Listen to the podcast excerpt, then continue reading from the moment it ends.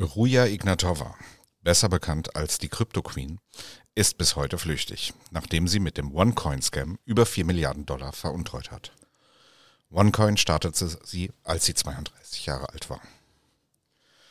Anna Sorokin hat durch Betrug in New York aus der High Society 275.000 Euro erbeutet. Zum Zeitpunkt der Taten war sie zwischen 22 und 26 Jahre alt. Frank Abagnale hat zwischen 1964 und 1969 durch Trickbetrug einen Schaden von 2,5 Millionen US-Dollar angerichtet. Er war damals 16 bis 21 Jahre alt. Adam Karagesch hat Stand heute seit Dezember 2022 mutmaßlich einen Schaden von mindestens einer halben Million US-Dollar verursacht. Er ist aktuell 15 Jahre alt.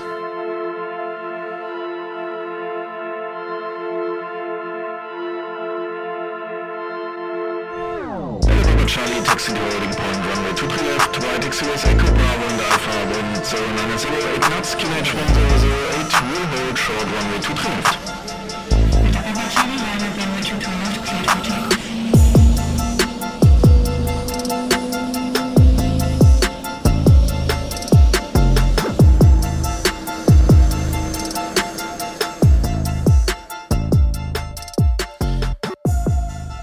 Ja, und damit hallo zusammen und herzlich willkommen zu einer weiteren Folge Aircrash Podcast. Wir sind ein Podcast, der sich mit Flugunfällen, deren Hintergründen und News rund um die Luftfahrt befasst. Mein Name ist Sebastian und ich führe euch durch diese Sendung. Normalerweise quatschen wir am Anfang dieses Podcasts immer ein bisschen, befassen uns dann mit den News der Luftfahrt, danach mit unserem Hauptthema, das ist meistens ein historischer Flugzeugabsturz, und schließlich gehen wir an euer Feedback und besprechen das. Heute machen wir das genau wie letzte Woche nochmal anders und kommen direkt zur Sache. Allerdings wird euer Feedback in dieser Folge eine wirklich wichtige Rolle spielen. Los geht's! Ja, letzte Woche haben wir über das Thema Bavarian Airlines gesprochen. Ein Thema, das auch die heutige Folge bestimmt. Denn wir haben schneller als erwartet News in dieser Sache. Gewaltige News, kann man sagen. Ja, und deshalb machen wir da jetzt auch einfach nochmal eine Sonderveröffentlichung draus. Warum? Weil wir es können und weil es richtig, richtig spannend ist. Das kann ich euch an der Stelle versprechen. Ja, seit unserer Veröffentlichung letzte Woche ist eine ganze Menge passiert und ich kann eins vorwegnehmen.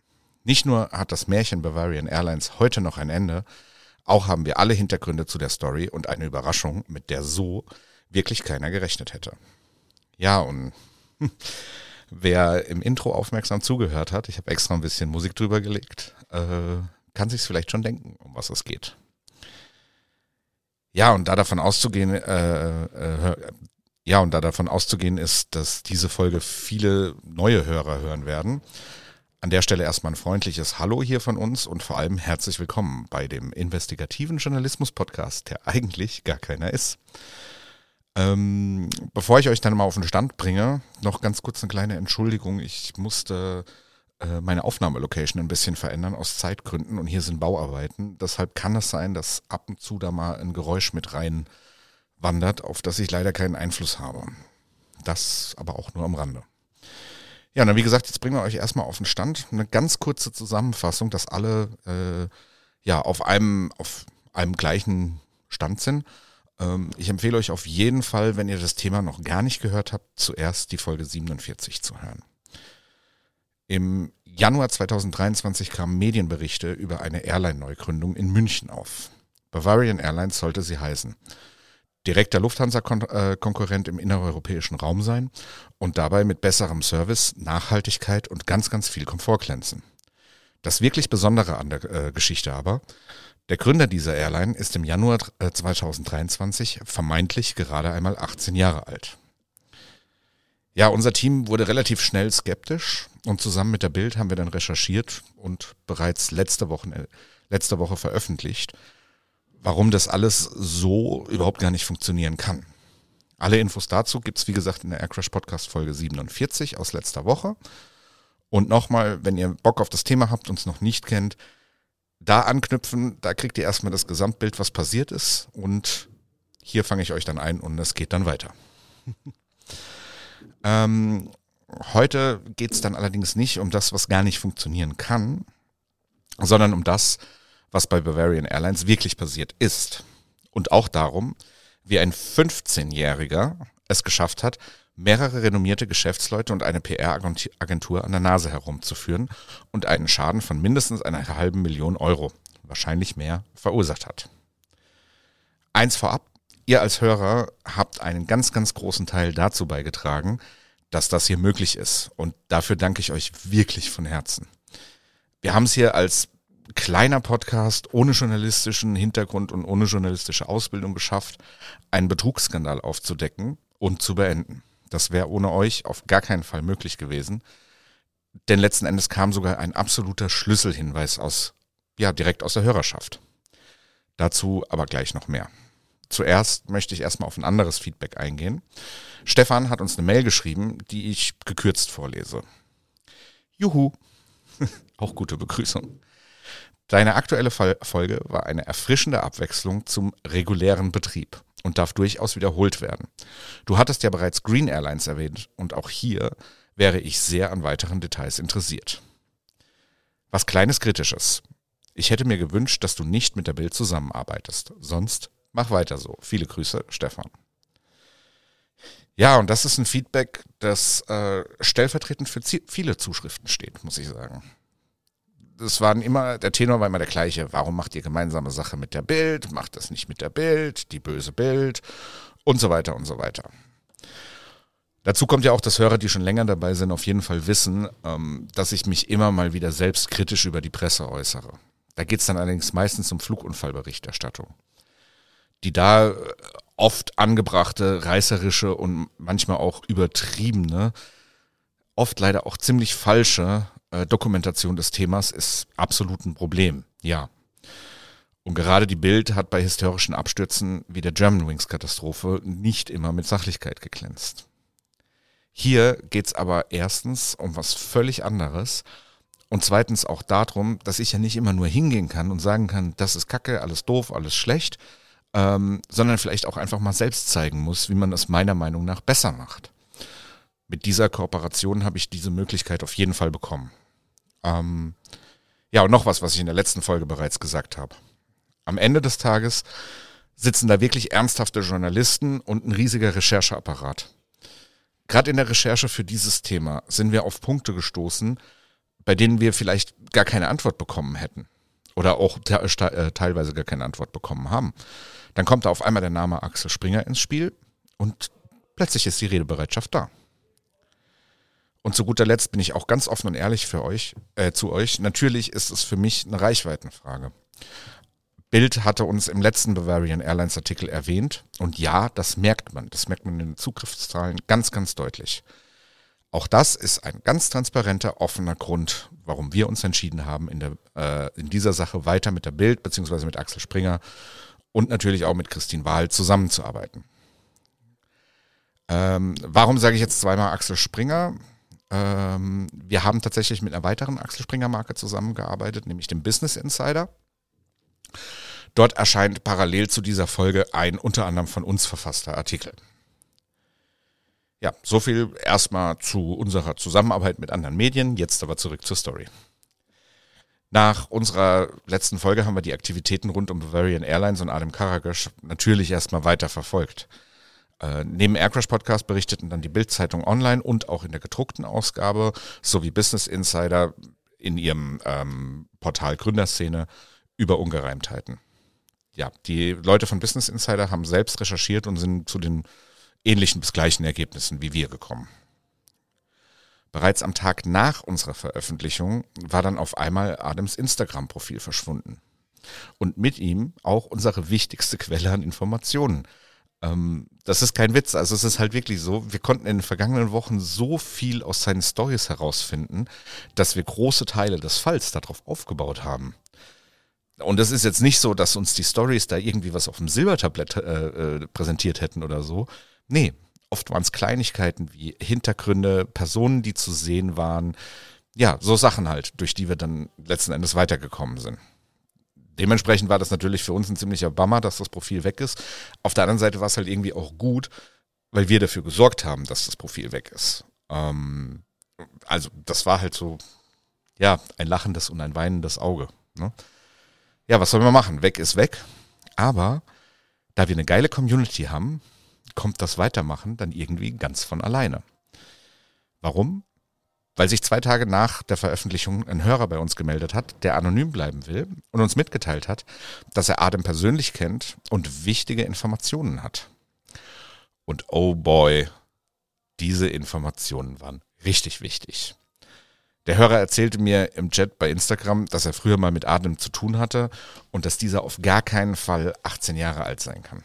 Genau gesagt müsste aktuell maximal 15 sein. Naja, was jetzt zunächst erstmal unglaubwürdig erscheint, konnte allerdings schon durch unseren Hörer super plausibel erklärt werden.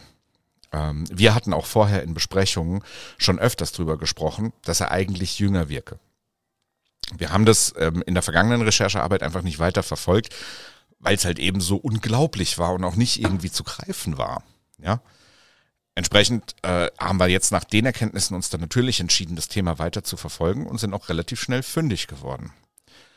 Wir konnten das Art Alter schnell, sagen wir mal, halbwegs verifizieren. Adam hat nämlich früher Taekwondo gemacht und war dabei auch ein bisschen erfolgreich. Zumindest so erfolgreich, dass er an Turnieren teilnahm, die über die im Internet gleich mehrere Berichte gibt. Schnell war dann sein ehemaliger Trainer ausfindig gemacht, der uns auch sofort bestätigte, dass, ich zitiere wörtlich, 15 oder 16 etwa hinkommen müsste. 18 wird er aber auf jeden Fall ausschließen. Ähm, außerdem konnte ich aus zuverlässiger, allerdings anonymer Quelle erfahren, dass Adam 2020 als Schüler in einem Segelflugverein registriert wurde. Geburtsjahr auf der Schülermeldung 2007, zweite Jahreshälfte. Aktuelles Alter also tatsächlich 15 Jahre. Und schwuppsiwupps, der Fall war wieder brandheiß. Mittlerweile liegen mir und meinem Team Dokumente vor, die auch die letzten Zweifel an der Sache ausräumen. Adam Karagisch ist 15 Jahre alt und gründet Airlines. Ja, gründruhig, kann ich da nur sagen. Ähm, bevor wir da aber jetzt weiter mit Blödsinn und Humor dran gehen, muss ich aber auch mal kurz wirklich ernst werden. Weil die Informationen über das Alter stellen uns natürlich vor ganz neue Herausforderungen. Wie geht man jetzt mit einem 15-Jährigen um? Welche rechtlichen Hürden entstehen in einer solchen Recherche, wenn es um ein Kind geht? Und viel wichtiger noch, welche moralischen Grenzen und Hürden gilt es einzuhalten? An der Stelle sei erwähnt, dass wir das alles nach bestem Wissen und Gewissen gemacht haben. Ähm, zum Beispiel ist eine entsprechende Meldung an das Jugendamt zum Zeitpunkt dieser Veröffentlichung versendet und wir haben allen zuständigen Behörden Kooperationsbereitschaft signalisiert. In der Recherche selbst stellen sich aber dann natürlich auch ganz neue Fragen. Es ist ja praktisch ausgeschlossen, dass ein Kind diese Sache auf die Beine stellt. Wer sind die Hintermänner? Wer profitiert? Ja, wir wussten sofort, das wird verdammt viel Arbeit. Was ist zum Beispiel mit den bekannten oder vielleicht auch mit den noch unbekannten Geschäftspartnern? Wissen sie um das wahre Alter oder sind sie alle äh, Teil eines Monster-Scams, der ein Kind vorne dran stellt, weil das äh, ja einfach noch nicht strafmündig ist? Die Antworten auf die Frage nehme ich vorweg. Nein. Alle Geschäftspartner, die wir ermitteln konnten und mit denen wir gesprochen haben, sind in eine Falle getappt. Nach allem, was wir wissen, ist es tatsächlich so, dass Adem Karagesch der Kopf hinter dieser Sache ist. Ja, in den vergangenen Tagen hat sich unser Bild von Adem da auch nochmal massiv verändert. Die kriminelle Energie, die in diesem Kind steckt, ist absolut erstaunlich.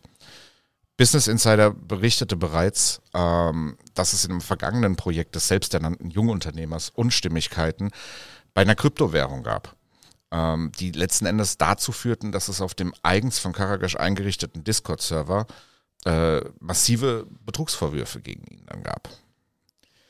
Im Laufe unserer weiteren Recherche sind wir auf zusätzliche Geschichten gestoßen, die die kriminelle Energie untermauern.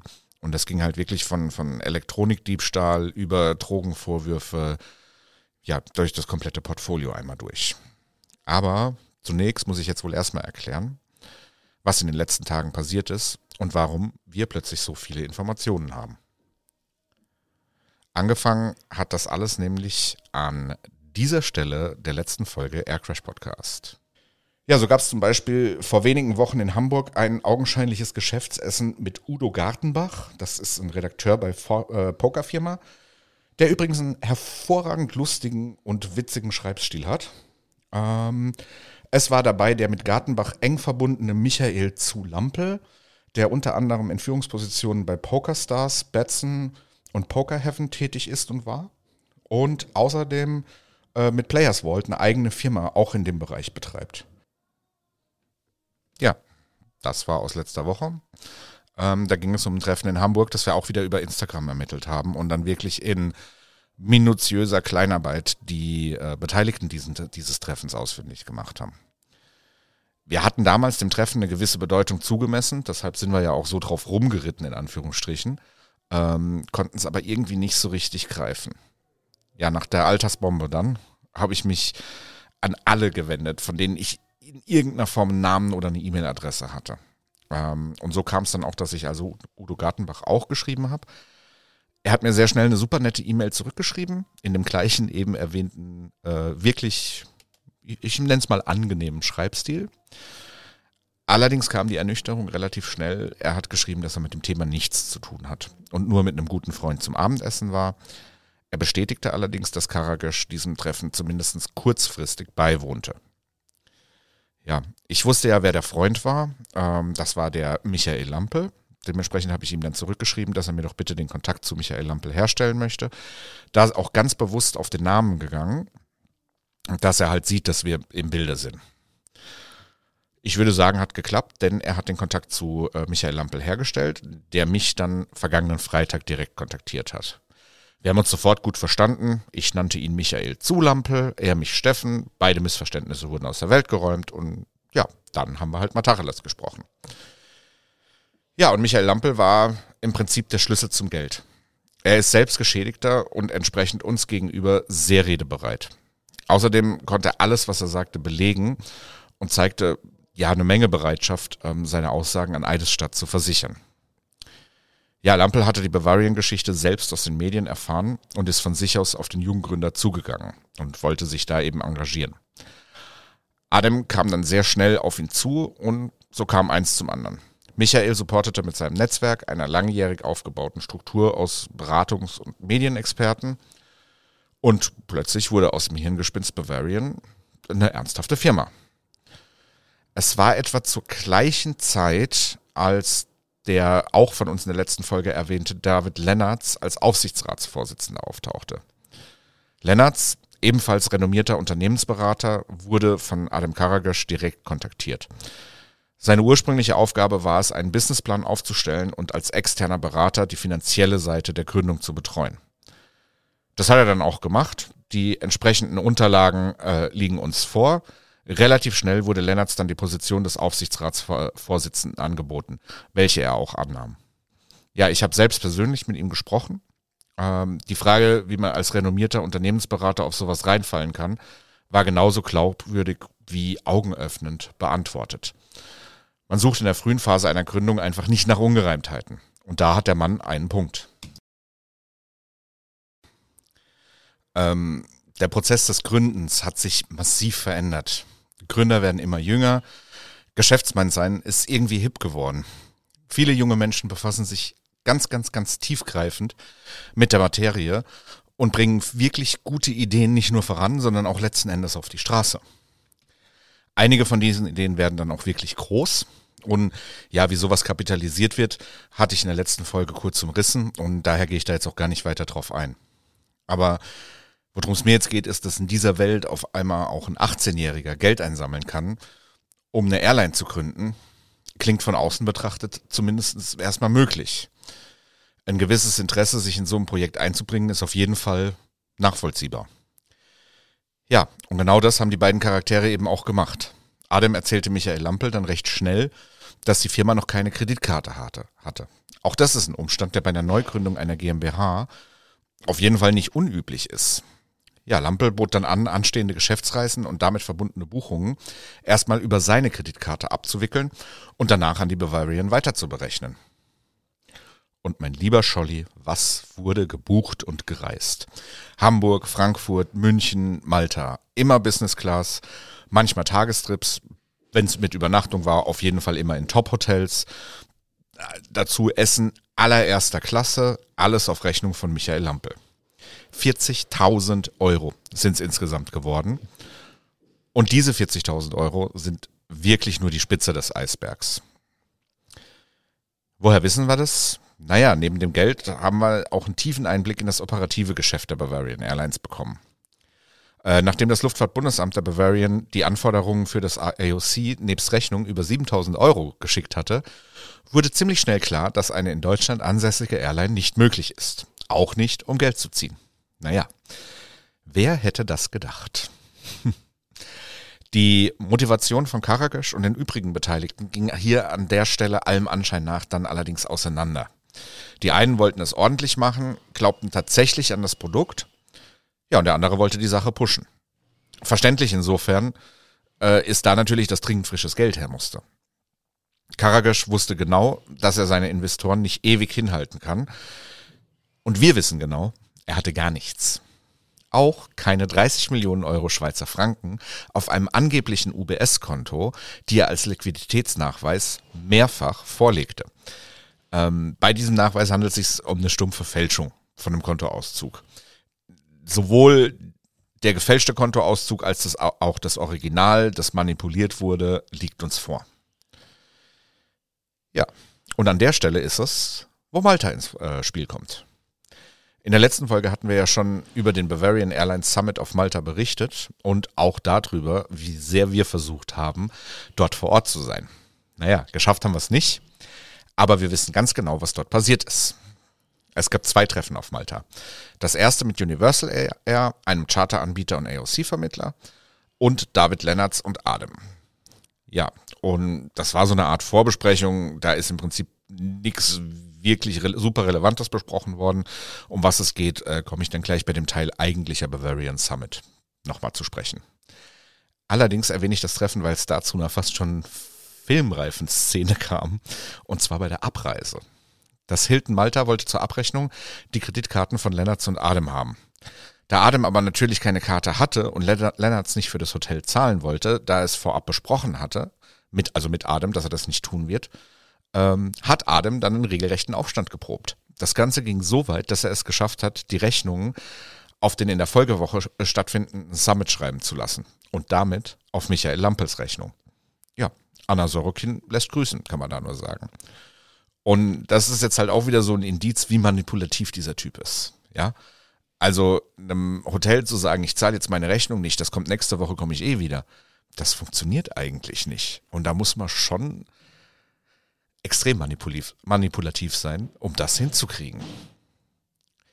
Ja, eine Woche später ging es dann auf den eigentlichen Gipfel.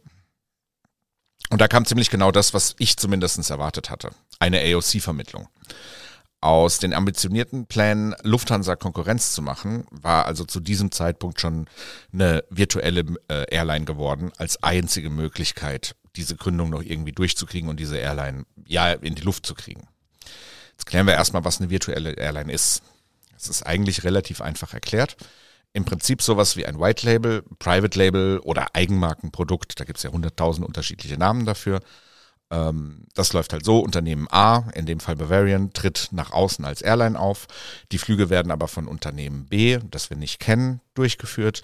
Und in der Regel gibt es dann noch ein Unternehmen C, das das Ganze vermittelt.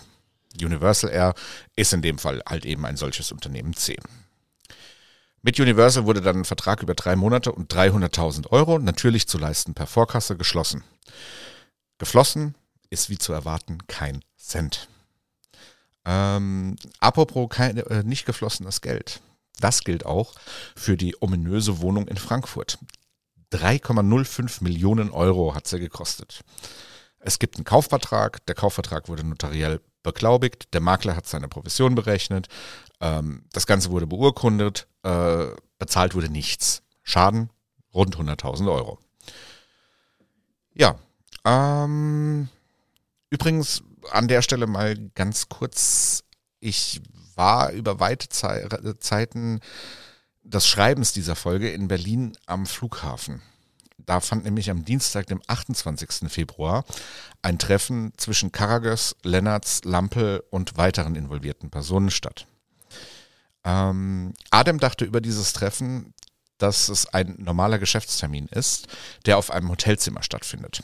Nachvollziehbar, man spricht ja ungern in Restaurants oder Lobbys über die Gründung einer virtuellen Airline. Adem dachte auch, dass Michael Lampel hierzu ein Hotelzimmer gebucht hatte. Flüge nach Berlin hatte er ihm netterweise auch gebucht. Problem 1. Es sollte kein normaler Termin sein, sondern Adam sollte mit seinen Lügen und Machenschaften konfrontiert werden. Problem Nummer 2. Niemand aus der Bavarian Airlines Struktur hat irgendein Zimmer gebucht. Aircrash Podcast allerdings schon. Zwei, um genau zu sein. Direkt nebeneinander, äh, nebeneinander im Steigenberger Airport Hotel am BER. Ja, so war das. Und äh, Michael Lampel war darüber natürlich informiert, sonst hätten wir das ja nicht, äh, nicht durchziehen können, das Ganze. Ähm, David Lennertz war auch informiert, beziehungsweise wurde informiert, sagen wir es mal so. Und mit dem Einverständnis der beiden war das Zimmer vielleicht auch ein bisschen verkabelt. Wir saßen im Zimmer nebenan und haben jedes Wort mitgehört und mitgeschnitten. Der Mitschnitt liegt übrigens äh, der Bild, dem Business Insider und uns vor. Ähm, veröffentlichen werden wir den natürlich nicht, das ist keine Frage. Ja, aber was halt in dem, zumindestens äh, bei einem Teil stimmt das nicht, einen kleinen Teil werden wir veröffentlichen, den zeige ich euch nämlich jetzt. Und zwar gehen wir dann nochmal kurz auf das Thema Alter. Nach ähm, einer halben Stunde ganz normalem Business Speak und so weiter wurde dann Adam mal damit konfrontiert, was man in der Zwischenzeit so über ihn rausgefunden hat. Und dabei kam es zu einer Szene, die ich euch auf jeden Fall nicht vorenthalten möchte. Bitte entschuldigt die Tonqualität. Da hat halt niemand die Nase irgendwie direkt am Mikrofon gehabt. Ne? Und ich habe nach seit 40 Jahren Kampfsport. Und du machst Taekwondo. Und irgendwo kommt man her, dass man, wenn man so eine Welt gemacht hat, da lernt, dass man sich fair benimmt und ordentlich benimmt und dass man sich an Regeln hält und so weiter. Und das sehe ich bei dir momentan überhaupt nicht. Wie alt bist du? Wie alt bist du? Basierend auf den Ausweis. Ja, also ich, nochmal eine ganz einfache Frage. Wie alt bist du? 15. Ja. Das wissen wir ja. Wie willst du mit 15 eine GmbH gründen? Das ist relativ einfach. Wenn das so einfach ist, warum ist es dann nicht geschehen gewesen? Also nochmal zur Erklärung, er wird mehrfach gefragt, wie alt er ist. Ähm, beim ersten Mal verstehe ich selbst die Antwort nicht so richtig. Beim zweiten Mal sagt er, das steht auf dem Ausweis und beim dritten Mal sagt er dann 15, woraufhin der Fragende fragt, wie man denn äh, gedenkt, mit 15 eine Airline zu gründen und er sagt als Antwort eiskalt, das ist recht einfach. Ja.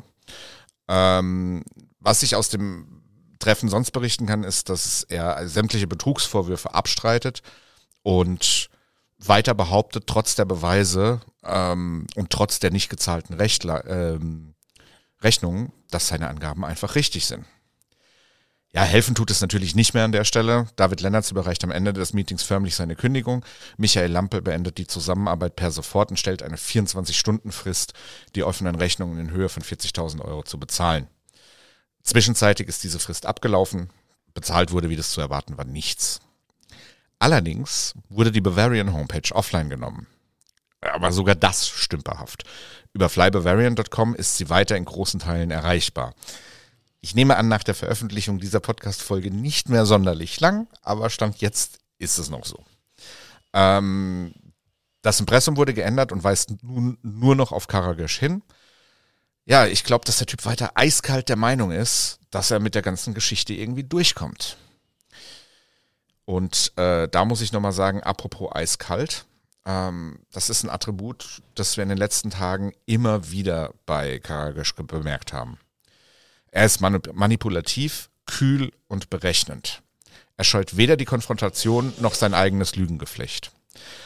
Auch sieht er seine eigene Unfähigkeit nicht wirklich ein.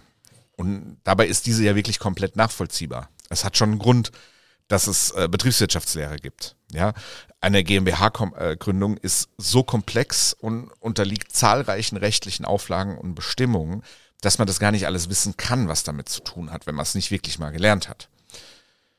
Ja, und so wundert es mich auch nicht, dass sich Adem A ins Lobbyregister des Bundestags eintragen lässt und B dort in aller Öffentlichkeit seine Unfähigkeit auch noch zugibt, indem er schreibt, dass die Bavarian Airlines keine Jahresabschlüsse oder Bilanzen veröffentlicht, da es sich um eine äh, GmbH handelt. Und die Gesellschafter einen entsprechenden Schutz genießen. Ja, das stimmt so einfach nicht. Das ist genau das Gegenteil der Fall. Jede GmbH ist zur Offenlegung verpflichtet. Ein Versäumnis zieht empfindliche Strafen nach sich. Ja, wie dem auch sei.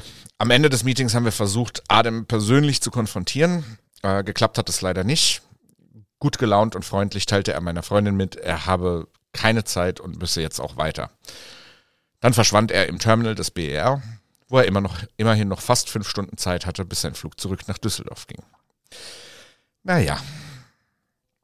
Wir haben dann natürlich äh, trotzdem weitergearbeitet, haben uns in der Lo- Lobby äh, mit Michael Lampel und David Lennertz getroffen und ja, die letzten offenen Fragen geklärt. Und an der Stelle ist es mir jetzt nochmal super wichtig zu, äh, zu betonen, dass die beiden ordentliche und redliche Geschäftsleute sind.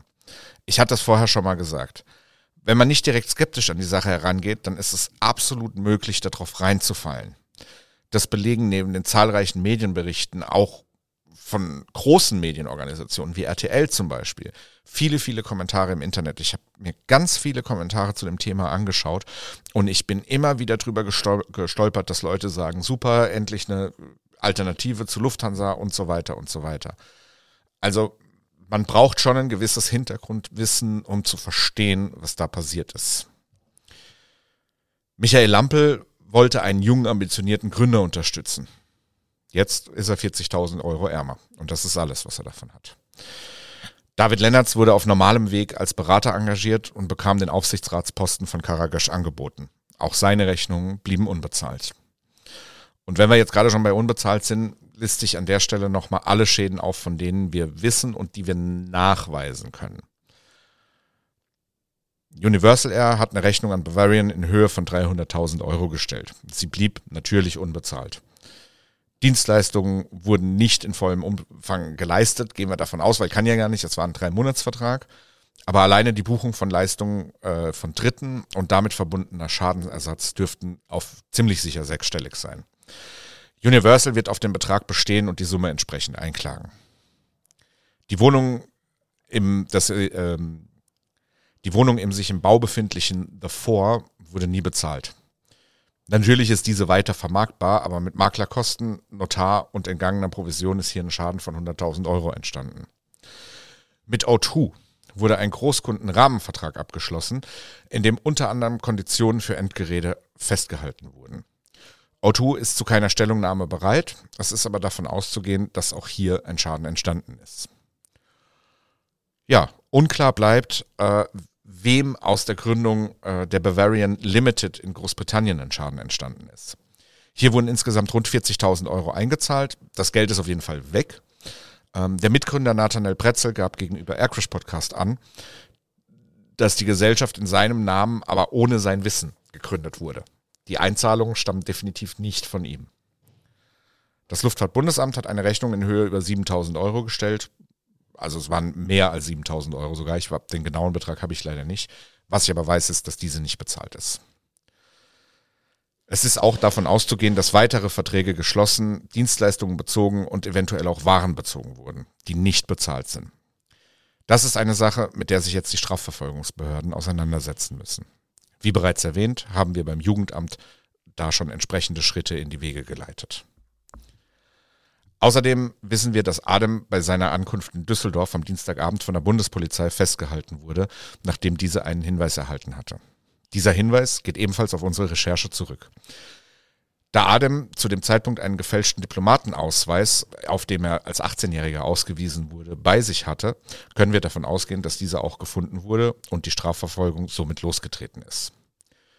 Wir haben von Anfang an gesagt, dass wir unsere Erkenntnisse und Unterlagen gerne im Sinne der Strafverfolgung ähm, den be zuständigen Behörden zur Verfügung stellen werden.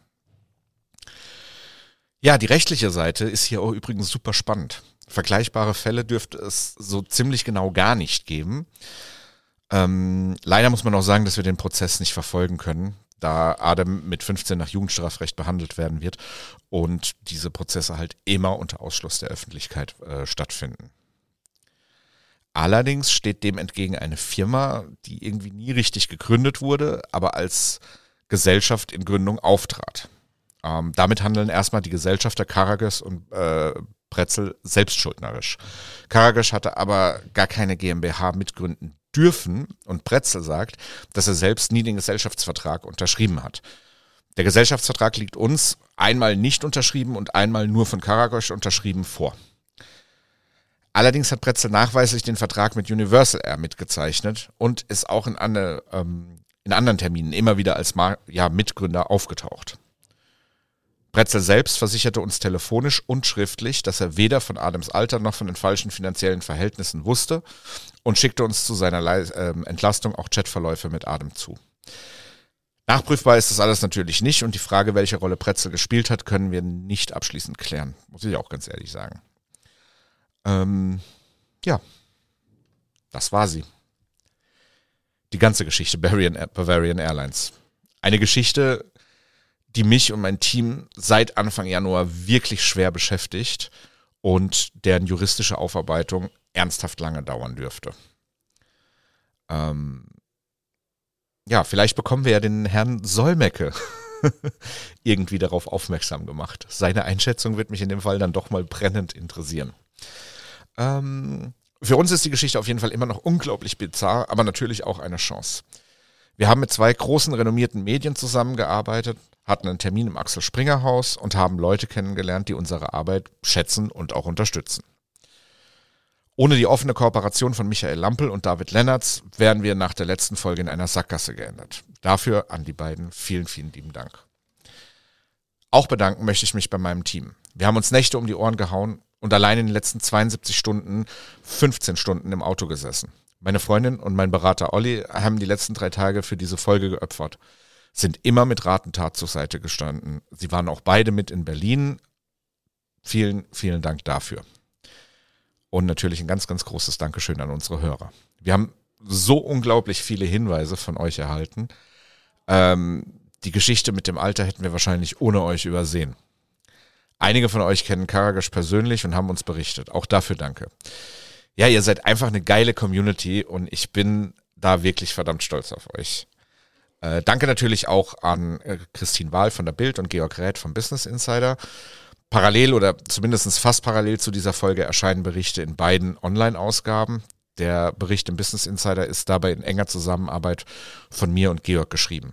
Und ja, beide haben mir zugesichert, dass eine Veröffentlichung nicht im Plusbereich, sondern frei zugänglich erfolgt. Das heißt, ihr könnt auch alle die Berichte dort euch anschauen und lesen. Wenn ihr jetzt zu den allerersten Hörern gehört, kann ich euch nicht ganz garantieren, dass sie schon online sind. Die werden dann aber sehr zeitnah auftauchen. Und an der Stelle möchte ich mich auch nochmal an eventuell existierende unbekannte äh, Geschädigte von Bavarian Airlines wenden. Wenn Sie betroffen sind, investiert haben oder Bavarian Ihnen in irgendeiner anderen Form Geld schuldet, melden Sie sich gerne bei uns. Sie erreichen uns am besten unter feedback at aircrashpodcast.de. Auf Wunsch natürlich auch vollständig anonym. Und wie immer an unsere Hörer, wir freuen uns auf Feedback. Sehr sogar. Gerne unter feedback at aircrashpodcast.de oder per PN bei Instagram oder Facebook. Schreibt uns einfach, was ihr von der Geschichte haltet, ob ihr da schon von, von schon was gehört habt, ob ihr wollt, dass wir weiter uns solchen Sachen annehmen. Ähm, dieses Thema ist jetzt hier erstmal beendet. Ähm, aber ja, da oder, eure Meinung dazu interessiert natürlich wirklich sehr. Und wie immer an dieser Stelle auch noch ein Hinweis in eigener Sache. Aircrash ist ein kostenloser Podcast, allerdings versucht, äh, verursacht die Produktion hohe Kosten. Neben Hardware, Lizenzen, Hosting und so weiter kommen ja gerade jetzt für die letzten beide, beiden Folgen oh, wirklich hohe Recherchekosten dazu.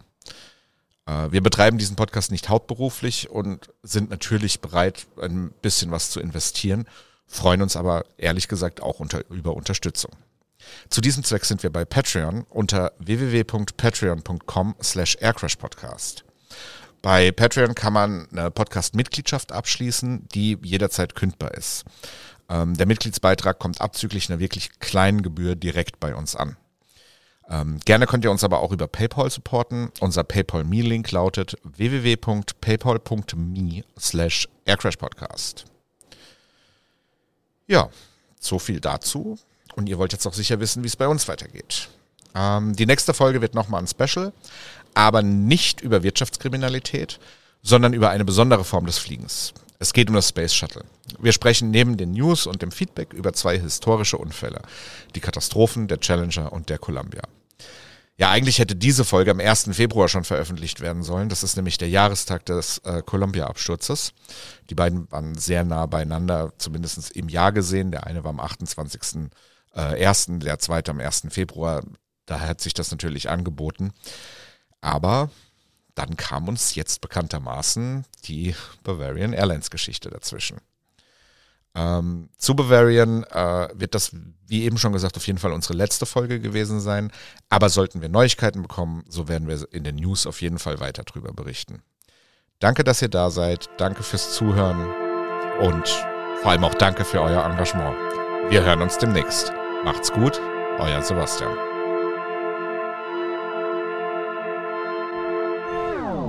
Charlie, taxi to holding point, runway 23 left, right XUS Echo Bravo and Alpha, wind 090 knots, QNH 1008, will hold short runway 23 left.